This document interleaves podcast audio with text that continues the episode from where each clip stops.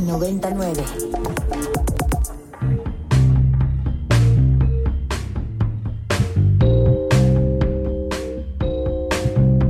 Desde el estudio B de Ibero 90.9, esto es Control de Cambios, una producción de Ibero 90.9 y la revista Nexos. Mi nombre es Valeria Villalobos Guizar. En las últimas semanas ha estado en el centro del debate público una delicada polémica en torno a los libros de texto gratuitos para la educación básica en México. La propuesta de la llamada nueva escuela mexicana ha estado desde su inicio acompañada de improvisaciones, violaciones a los procesos regulatorios, errores pedagógicos, falta de recursos, debates ideológicos y fuertes críticas de distintas autoridades educativas, científicas y académicas. Un proyecto que parece que privilegió el deseo de trascendencia a una verdadera mejora educativa. Ahora que recién arranca el ciclo escolar, las escuelas de toda la República cuentan con libros desordenados y poco cuidados, abundantes en errores y nada aptos para sus lectores, las y los niños de México. Para entender este desastre, hoy me acompaña la investigadora del Departamento de Investigaciones Educativas del CIMBESTAF, Alma Maldonado. Bienvenida, Alma, ¿cómo estás? Hola, Valeria, ¿qué tal? Muy buenas tardes. Muchas gracias por acompañarme hoy para hablar de un tema tan complicado y que nos tiene a todos bastante, eh, pues sí, alterados con lo que acaba de ocurrir. Entonces, me gustaría que me contaras qué es la nueva escuela mexicana y de dónde surge. Bueno, la nueva escuela mexicana es, eh, yo creo que una ocurrencia de política educativa eh, de este gobierno que quizás inició con una idea de querer transformar y de proponer un distinto contenido educativo, eh, pero que se atravesó una serie de situaciones y de problemas en el camino, como la pandemia, y entonces terminamos con una propuesta parchada, yo diría, hecha al vapor también en, muchos sentidos y una propuesta que sobre todo a la que sobre todo se le acabó el tiempo. Ahora tenemos de pronto un nuevo modelo educativo, unos nuevos libros de texto, a un año de que acabe este gobierno y creo que es ahí donde estamos ubicados eh, en este momento. Además, esta, esta ocurrencia, como la llamas, que me parece por demás atinado, tiene una historia que tiene que ver con el sexenio anterior, ¿no? Que tiene que ver con ya un intento de reforma educativa del régimen anterior. ¿Cómo ves que sea esta respuesta eh, del Ejecutivo actual en relación con la propuesta anterior? ¿Cuáles eran los motivos para retomar o más bien borrar? ¿Tenía algún tipo de interés educativo o más bien era un asunto de botín político? Bueno, justo en el dossier que preparamos para este mes de septiembre, dedicado a la nueva escuela mexicana y a los nuevos materiales educativos, uno de los textos de Roberto Rodríguez lo que hace es una historia sobre de dónde viene la nueva escuela mexicana. Y algo que tendríamos que recordar hoy es que este gobierno inicia sin un proyecto educativo, propiamente hablando, sino solamente con la promesa de que va a derogar la reforma educativa anterior.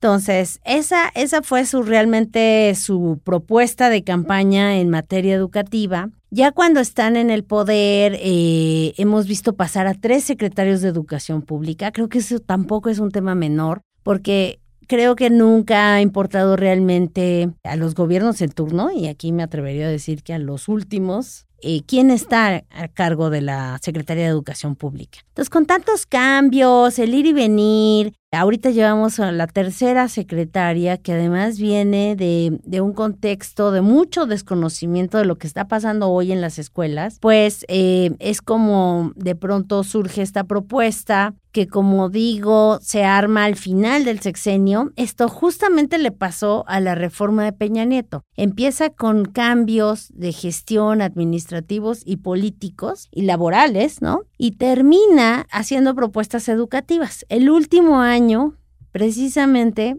trae nuevos libros de texto y propone nuevos libros de texto que hoy se están eliminando porque tenemos una nueva generación de textos en las escuelas. Entonces, creo que no aprendemos. Creo que uno de los grandes problemas en México es que cambiamos todo el tiempo las políticas educativas sin revisar si sirvieron o no, o qué funcionó, o, o qué habría que cambiar y en qué sentido. y solamente llega un nuevo gobierno y quiere instaurar un nuevo proyecto educativo y así nos hemos estado yendo en los últimos años. Claro, la propuesta se reduce a quitar tu propuesta, ¿no? Em, pero bueno, se han criticado innumerables aspectos de estas modificaciones a los libros de texto, ¿no? La falta de recursos y de participación de expertos en el desarrollo de sus contenidos, por ejemplo, o que no se siguieron los procesos que establece la ley para este tipo de modificaciones en estos materiales, o que los libros están repletos de una supuesta ideología comunista, ¿no? Pero me gustaría centrarnos en lo que me parece lo verdaderamente importante, que es el aspecto plenamente educativo. ¿Podrías contarnos brevemente o enumerarnos qué tipo de errores de carácter pedagógico encuentras en el desarrollo eh, de, estos materiales? Sí, mira, la propuesta de la nueva escuela mexicana tiene muchos elementos que no nos daría tiempo de ir revisándolos uno por uno, pero tiene algunos elementos que vienen de la escuela activa, de la escuela nueva, eh, te pongo un ejemplo, las asambleas escolares, ¿no? Que son este una actividad que en las escuelas activas en México, quienes han asistido a ellas saben que se realizan y que pueden ser muy interesantes. Pones a los niños a debatir, a defender un punto de vista, a exponer algo. Eso me parece que es bastante este eh, loable educativamente hablando. entonces hay varios elementos que vienen de ahí. Eh, la gran propuesta realmente es que ahora el trabajo en el aula se haga por proyectos. Y quizás uno de los temas centrales de problemáticos en esta propuesta es que ni el sistema está adecuado para trabajar por proyectos, tampoco es algo nuevo, no es algo que no se hubiera hecho, lo exponen algunos autores. Tere Guerra, por ejemplo, dice, se ha estado trabajando por proyectos en secundaria desde hace años sino que eh, también tienes que preparar a los maestros y a las maestras para trabajar por proyectos. También tienes que darle los contenidos, que es algo que ha enfatizado David Bloch, quien eh, analiza el tema de las matemáticas. Y lo que dice es que esta propuesta lo que quiere es que las matemáticas se utilicen en el contexto de los niños y las niñas, eh, que las sientan más cercanas y todo eso está bien. Esas son buenas ideas. Lo que está mal es cómo se implementa el proyecto y que no les dieron los contenidos previos. No hay matemáticas para hacer ejercicios, para reforzar conceptos, para explicar temas que son centrales y que tú y yo aprendimos en la primaria de una manera metódica, rigurosa, eh, tediosa quizás, pero muchas de estas cosas así se aprenden en, ciertas disciplinas. Entonces, si tú no le das el contenido de las disciplinas, después no puedes hacer esa transición por proyectos porque dejas fuera muchas cosas y porque qué voy a aplicar si al final no tengo los conocimientos básicos de ciencias o de matemáticas o inclusive de lengua, donde también ha habido muchos problemas, lo expone Judy Kalman en su texto, que no están adecuados los libros para las edades correspondientes de los primeros y las primeras lectoras en las escuelas. Entonces, creo que aquí hay un tema de algunas ideas son rescatables, son buenas pedagógicamente hablando, interesantes, no novedosas, pero sí ideas que pueden ayudar desde luego a tener una mejor educación, pero no así no de esta forma y no sin la capacitación adecuada a los maestros y las maestras, no sin depositarles a ellos y a ellas toda la responsabilidad de cómo van a aterrizar esto en sus salones de clases y cómo van a complementar eh, las enseñanzas diversas de las disciplinas si no tienen los materiales adecuados eh, a su disposición. Claro, entonces estamos hablando de que los profesores no han sido debidamente capacitados para estos nuevos libros, pero que además les implican una cantidad de trabajo desproporcionada para trabajar con estos nuevos libros, ¿no? Eh, mencionaste muchas cosas muy importantes, ¿no? Una de las críticas que también más escucho es que los materiales no están desarrollados para el conocimiento o el aprendizaje gradual que tienen que tener los, los alumnos, ¿no? Uno no empieza a multiplicar sin antes saber sumar. Eh, ¿Podrías platicarnos un poco como de cómo es que están orquestados estos materiales que no consideran elementos tan básicos en la pedagogía como el aprendizaje gradual? Sí, hay, hay una cosa muy importante. Eh, hubo dos grupos de trabajo, el modelo educativo y por otro lado los libros de texto. Los libros terminaron siendo más polémicos por, por la persona que los está coordinando también, ¿no? Entonces, no le mandamos este, saludos. sí, aquí no le mandamos saludos desde aquí, pero es una persona que se dedicó a confrontar y a polemizar, eh, en lugar de explicar qué es lo que estaban haciendo y además de hacerlo mejor, ¿no? Porque yo creo que no puede haber justificación válida eh, para tantos errores conceptuales que traen esos libros de texto y estas fallas tan básicas como el decir no estamos enseñando los fundamentos para después poder irnos hacia un modelo de aplicación del conocimiento, eh, que, es, que es precisamente lo que estás diciendo, ¿no? Entonces, en, en los propios conceptos de ciencias naturales, ahí en, la revista eh, Tere Guerra pone ejemplos de si no han explicado antes ciertos conceptos, pues cómo van a poder entender y, y aplicar y problematizar un tema como la nutrición si no tienen elementos básicos para poder entender eh, pues cómo funciona el cuerpo humano y cómo funciona eh, un, y por qué es importante una buena alimentación, ¿no? No, no pueden, no puedes asumir eso y no hay esta sistematización y esta gradualidad, ni siquiera tampoco en la lengua, que tendría que ser un tema este, donde más o menos hemos avanzado en qué se debe enseñar, cómo se debe enseñar, desde cuándo.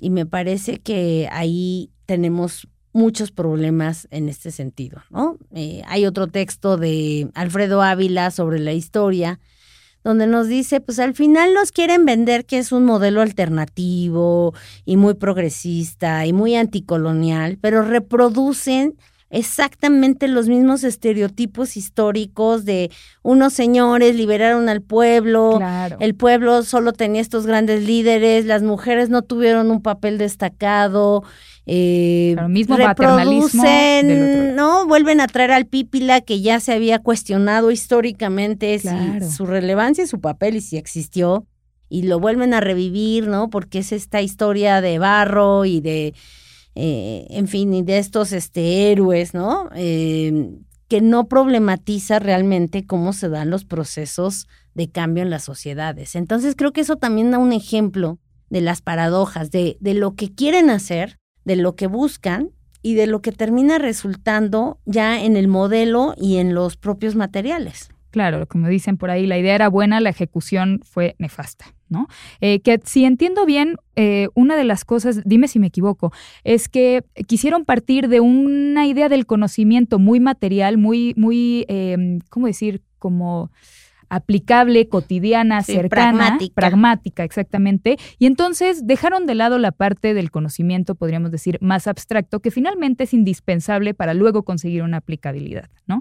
Y una de las mayores preocupaciones que van un poco de la mano con esto es que el conocimiento científico parece poco protagonista en este proyecto educativo o al menos en estos libros de texto, ¿no? ¿Puedes contarnos un poco más al respecto? Sí, una de las cosas revisando los materiales, porque sí quiero decir decir que este dossier se hizo con los materiales filtrados porque lo tuvimos que entregar antes. Claro. Eh, los materiales, ya propiamente los libros de texto se publicaron en la Conalitec apenas hace unas semanas. Entonces nosotros tuvimos que trabajar con todo lo, el material filtrado. Pero una de las cosas que sí teníamos era no los programas oficiales, porque eso se tardaron muchísimo y también los acaban de publicar prácticamente hace unas semanas, pero los, programas previos, ¿no? Y ahí lo que puedes ver es la degradación del conocimiento científico. Está claramente establecido que el conocimiento científico es uno más de los conocimientos, ¿no? Eh, de hecho, el campo formativo se llama saberes y conocimiento científico. Claro. Que yo digo que no es casual que antepongan saberes a, conocimiento científico. Y cuando ves cómo lo expresan, que es el, los, el conocimiento científico es uno más de todos los conocimientos, con esa relativización, pues sí es este, de llamar la atención, porque entonces quiere decir que cualquier conocimiento es válido y la escuela no va a ser capaz de enseñarte a discernir entre los tipos de conocimiento y entre, por supuesto, no descalificar los conocimientos de los pueblos originarios o los saberes ancestrales, o, mm, sino entenderlos, pero ponerlos en su justo en su justo espacio. Eh, y no puedes equiparar con el conocimiento derivado de la ciencia, que ha pasado por todo un proceso de revisión, de evaluación, de eh, trabajo por pares, de equipos, de, en fin. Entonces creo que la escuela tiene la obligación social de mostrarte eso, de enseñártelo. Y en esta medida de, de, de buscar esto alternativo que te digo, que además es muy discursivo y no aterrizado, ¿no? Porque en lo discursivo yo puedo estar de acuerdo, seamos inclusivos, este, sí, busquemos una educación eh, descolonial. Claro, y luchemos contra el racismo y el clasismo, por supuesto. ¿Quién va a estar en contra de eso? Claro, por supuesto. No es el tema. Sí, ¿no? esa el no tema es, la es cómo aterriza, cómo baja y lo que eso está significando frente a la ciencia, el conocimiento científico. Eh, yo creo que también de ahí viene mucho la degradación de las matemáticas en, en todos los libros de texto, ¿no? Porque la presencia es ínfima, al parecer. Sí, es, es realmente muy eh, limitada y cuando está presente está mal, ¿no? Como, como lo pone algunos ejemplos David Block de, de, de, casos que ni siquiera se entienden. La multiplicación de los mangos famosa. ¿no? Sí, ¿no? Como, como uno de los ejemplos. Claro. No, es una pena, pero me gustaría eh, intentar jugarle a la abogada del diablo y preguntarte si crees que hay algo rescatable de, de estos libros en particular, o si no, ¿qué es lo que crees que deberían estar haciendo las instituciones responsables para mejorar esta situación? Sí, de que hay cosas que se pueden utilizar, desde luego, ¿no? Eh, yo creo que nadie puede estar a, favor de la destrucción de libros o de la quema de libros, que fue el otro extremo, ¿no? Claro. Me parece absurdo siquiera plantearlo. Eh, creo que eh, los materiales pueden ser útiles en algunas cosas, pero no sé si pueden ser el centro y el eje académico en las escuelas. Lamentablemente, eh, de tan mal hechos que están, de tantos errores, eh, sobre todo lo que te digo, conceptuales, errores conceptuales en, en, en conceptos básicos de la ciencia que cualquier científico los ve y dice esto no se entiende y está mal planteado. Entonces, me parece que en ese sentido los libros pueden ser útiles en algunas situaciones, porque el trabajo por proyectos es válido y es útil, pero no para todas las cosas, ¿no? Claro. No para todas las disciplinas. Entonces, creo que eso, algunos elementos, como te digo, de la propia escuela activa pueden ser útiles en, en este caso. Eh, la autonomía docente está bien siempre y cuando no se, no se abuse en el sentido de que, pues como el maestro ahora es autónomo, que ellos resuelvan este y que encuentren, por ejemplo, los errores de los libros, ¿no? Qué responsabilidad tan grande que además de todo lo que tienes que hacer, te toca corrigiendo, estar corrigiendo los libros, ¿no? Entonces creo que eh, varios temas ahí de la propuesta, del modelo, son útiles, pueden ayudar y pueden mejorar, este, ojalá, el, el aprendizaje de los niños y niñas. Lamentablemente, como lo plantea Arcelia Martínez, no hay un, una propuesta de evaluación, entonces tampoco sabemos cómo vamos a poder valorar el impacto de estos materiales y de este modelo en un año, ¿no? Porque como no hubo programa piloto, eh, además venimos de la pandemia, insisto que eso fue algo que marcó eh, la situación educativa en México con tanto tiempo este, que, que, que estuvieron cerradas las escuelas. Entonces, bueno, creo que hay elementos que se pueden utilizar este, de, de todo esto y lo ideal sería eso, que pudiéramos hacer una evaluación en un año de qué sirvió, qué funcionó, qué debería de seguir y qué definitivamente deberíamos de buscar cambiar. Pues ojalá que haya ese tipo de apertura para retomar eh, el rumbo de la mejor manera posible y que no simplemente nos hagamos de oídos sordos todas las partes, ¿no? Muchas gracias, Alma. Es un placer escucharte y platicar contigo. Eh, gracias por acompañarnos en este espacio. Ella es Alma Maldonado y para ahondar más en este tema pueden consultar el nuevo número de revista Nexos dedicado a la nueva escuela mexicana titulado La imposición educativa en www.nexos.com.mx o en donde sea que compren revistas. Muchas gracias, Valeria.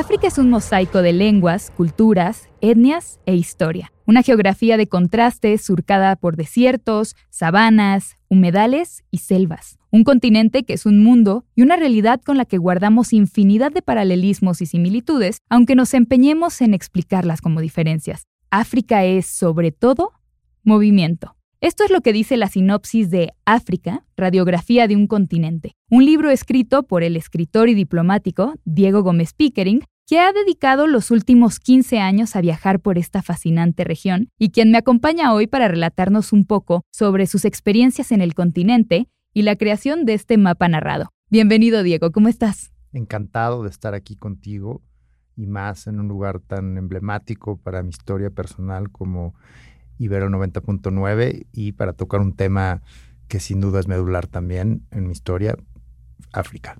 Fantástico, bienvenido, qué gusto tenerte aquí y además eh, en el segundo episodio de Control de Cambios, así que eres casi padrino de este podcast. Eh, me gustaría empezar con que me contaras, en primer lugar, por qué crees que volteamos tan poco a ver lo que ocurre en los países del continente africano y por otro lado, por qué tú decidiste emprender una exploración por esta región.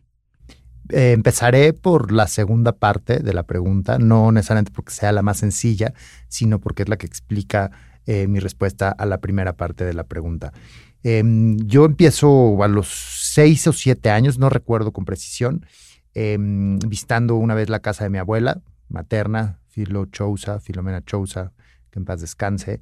Eh, una guía sin duda, como lo son las abuelas de prácticamente todos, em, aunque hay excepciones, por supuesto. Em, y, en esa visita, em, la abuela me regala, eh, me dona en vida eh, algunos libros de su biblioteca personal, muchos de los cuales habían viajado eh, algunas veces a través del Atlántico. Y, entre los que me regala, son, son tres libros, si no mal recuerdo, el que, el que más me, llamó la atención, casi desde ver la portada por, por el diseño, era una edición de los años 30 muy interesante, em, son crónicas, recuentos de los recorridos que hizo el valenciano universal eh, Blasco Ibáñez a través de la cuenca mediterránea e, es de la mano de, esta literatura de Blasco Ibáñez y de sus recuentos em, de Argel, de Tánger, eh, de las ciudades del, del Atlas, y, de la costa sur del Mediterráneo es que tengo mi primer encuentro con África y desde ahí, eh, pues, eh, para el Real, hasta el día de hoy, ha habido una relación muy personal. Eh, desde 1992, a los 13 años, aterrizo por primera vez en el continente, en el Cairo, en abril de hace 31 años. Regreso por última vez del continente hace no más de un mes y medio, después de una expedición de un mes extendido por la frontera tripartita entre Guinea con Acri eh, la Costa de Marfil y Liberia.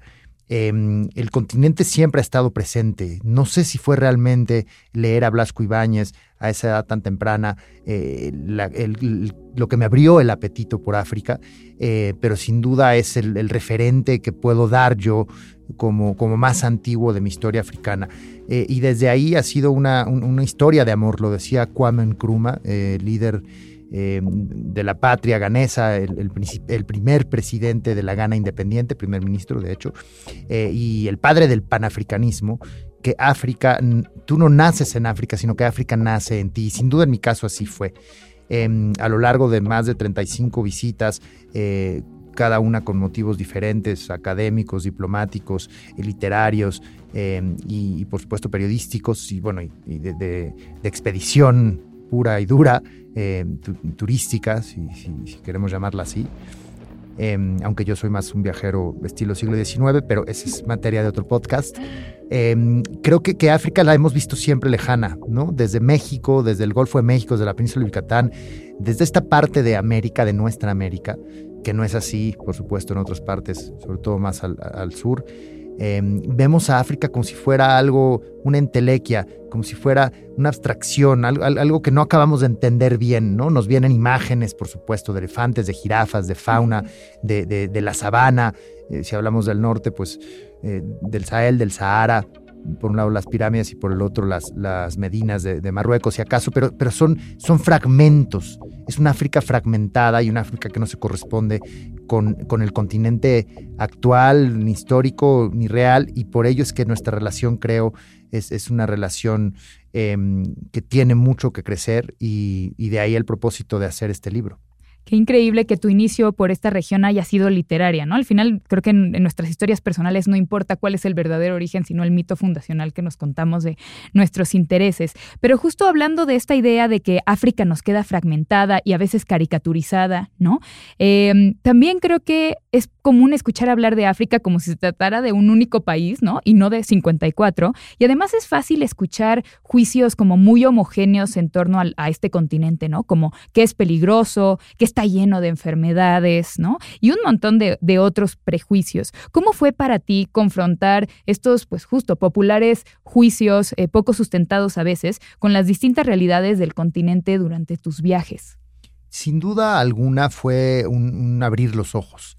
Creo que desde aquí no vemos a África porque estamos ciegos para nosotros, estamos ciegos y sordos al, al continente y ciegos porque porque, porque no lo vemos, lo vemos a través de terceros.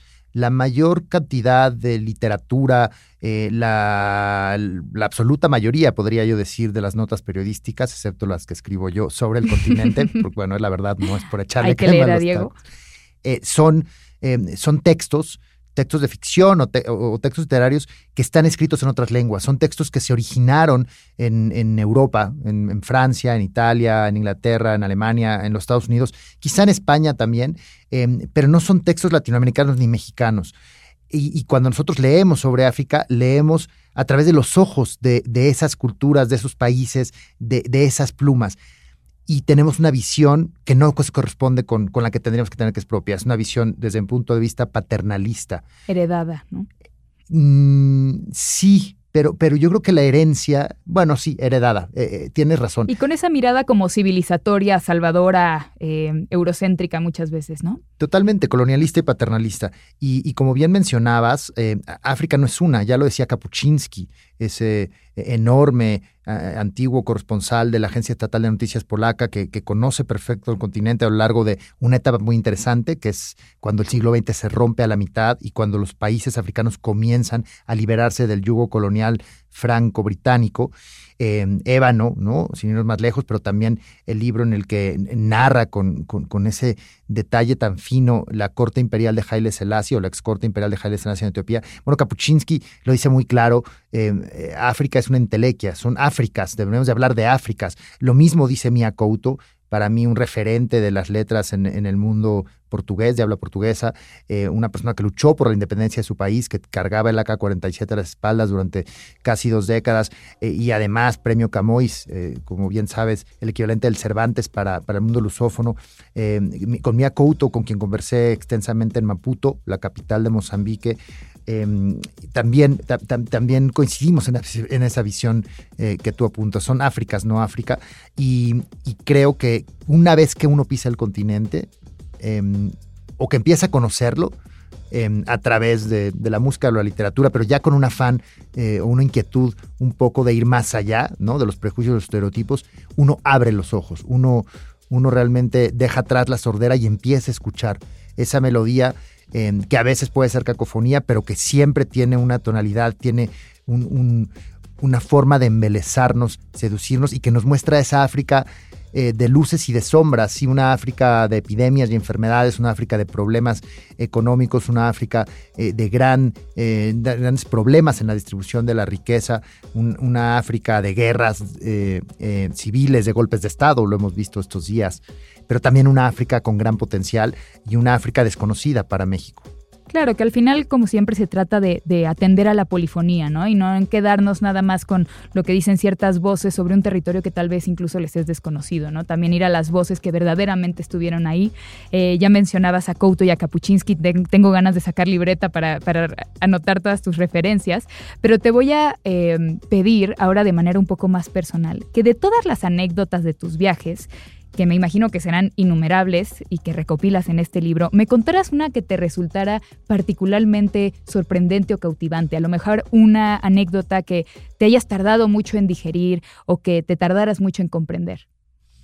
A ver, hay, un par que vienen a la mente de, la multiplicidad de anécdotas, ¿no? La más reciente, que no contaré porque no es la que quiero contar, pero en otro podcast lo hacemos, en Costa de Marfil, que me pasó hace un mes y medio pero, pero haré, referencia a dos. Una, una que data del año 2008 em, y que se dio a orillas del lago Victoria. El lago Victoria, recordemos, es el cuerpo de agua más grande del continente, está en medio del Valle del Rift, que es esta cicatriz geográfica que atraviesa el este del continente desde el Mar Rojo hasta lo que hoy es la frontera entre Mozambique y Sudáfrica en el sur del Índico. Eh, es prácticamente el punto medio realmente entre esas dos distancias que mencioné, el lago Victoria. En el lago Victoria convergen eh, media docena de países. Yo estaba en la costa keniana del lago Victoria, fui con un propósito muy específico y fue ver cómo se vivía en Kenia y en particular en el país Luo. ¿Qué quiero decir con el país Luo? Es la tierra de los Luo. Los Luo es una de las muchas eh, em, etnias que conforman el mosaico demográfico keniano. Eh, ¿Y por qué fui al país Luo en 2008? Porque quería ver cómo vivían los Luo eh, la inminente elección de Barack Obama como presidente de los Estados Unidos. Si nosotros veíamos las encuestas semanas antes de que se llevase esa elección de noviembre de 2008, era claro, bueno, no claro, pero había sin duda em, una coincidencia en la mayoría de los, de los opinólogos y de los analistas políticos y de las encuestadoras de que, de que el triunfador de esa gesta electoral iba a ser, iba a ser Barack Obama, el primer presidente afroamericano, y bueno, lo que todos sabemos. Por supuesto, vivirlo en Kenia con vínculos kenianos. El padre de Obama, recordemos, fue un estudiante de intercambio keniano que llega a los Estados Unidos, en particular al archipiélago hawaiano, que es donde conoce a la madre de Obama, con una beca del gobierno estadounidense para estudiar, no recuerdo si licenciatura o posgrado. Pero el vínculo keniano no se pierde nunca. De hecho, Obama, en uno de los libros que publica previo a esa elección por primera vez como presidente de los Estados Unidos, eh, hace una mención a una estancia alargada en Kenia y a una conversación, o a varias conversaciones con su abuela materna yo tuve la oportunidad de sentarme, no solo recoger las voces de los Luo de la calle, que estaban emocionados, eufóricos incluso. Tú paseas por las calles de Kisumu, que es la ciudad más grande Luo, habitada por Luos en Kenia, a orillas de nuevo del lago Victoria, y los autobuses, las paradas de, autobús, los restaurantes, eh, los mercadillos, eh, todo estaba enfocado a hablar de Obama y vendían obamitas pequeños y había pósters y había camisetas, una euforia, en fin. Em, eh, solicito ir a casa, la casa ancestral de los Obama y, poder sentarme con la abuela. Eh, de una manera muy sencilla me abre las puertas y me siento con ella y hablo con ella a través de un traductor porque ella no habla inglés. En esa época era octogenaria, no sabía cómo pasa con, con, mucha gente de esa generación en esta parte del continente, no saben su edad precisa. Te pueden decir, pues nací el año en que la cosecha fue mala, en tales circunstancias. Pero em, se, se, presupone que era octogenaria, estamos hablando de hace eh, unos 15 años, y, para mí eh, toda la anécdota va un poco a, lo que me dijo la abuela de Obama sobre lo que significaría una presidencia de, Barack Obama en los Estados Unidos y la llegada de un presidente negro por primera vez a la Casa Blanca, etcétera.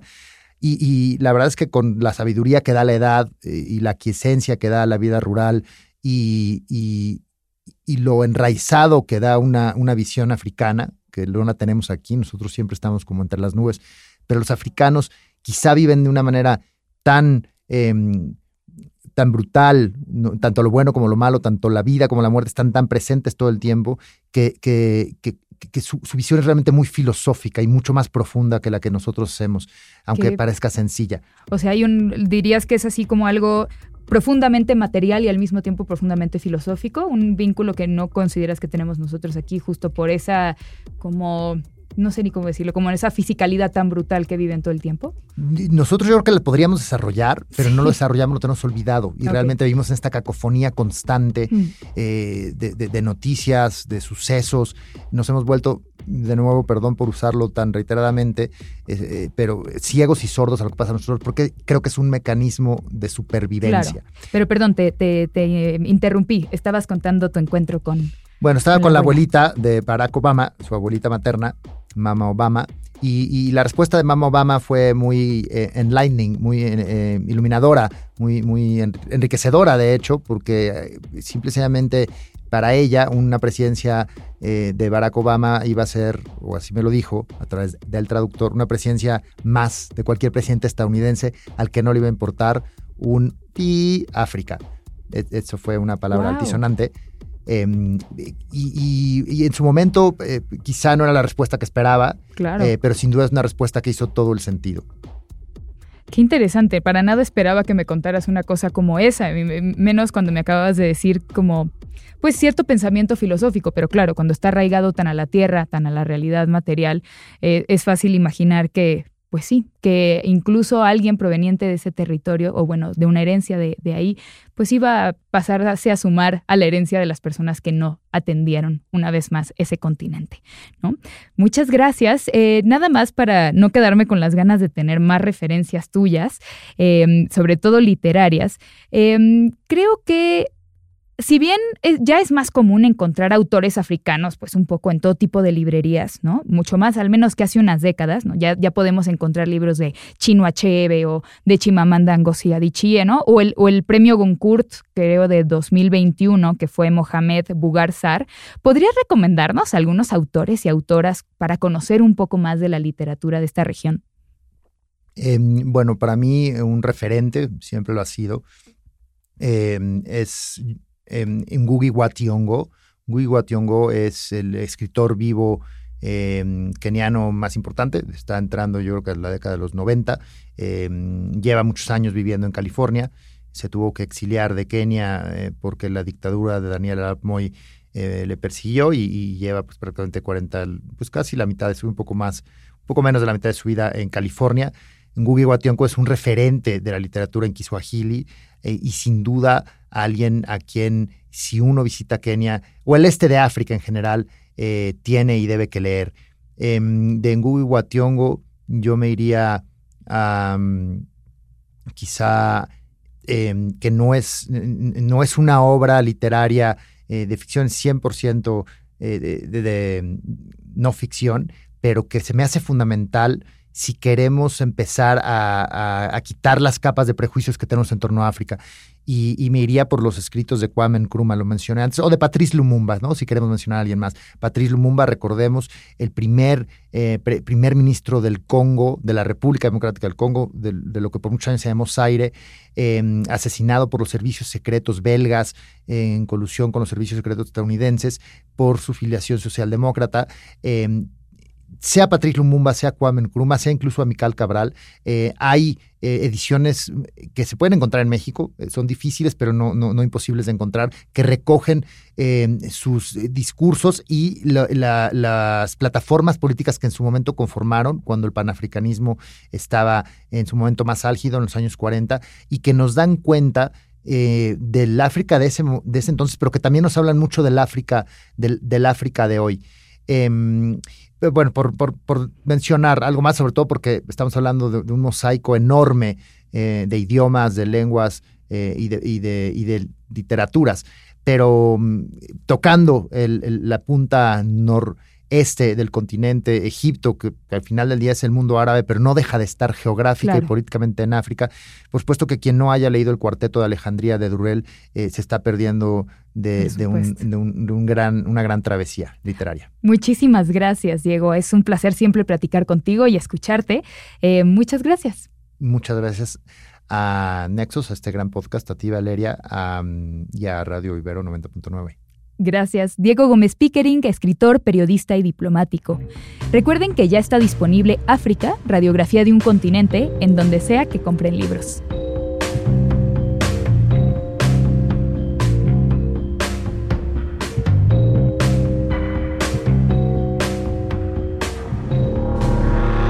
contenidos como este, descarga nuestra aplicación disponible para Android y iOS o visita ibero909.fm.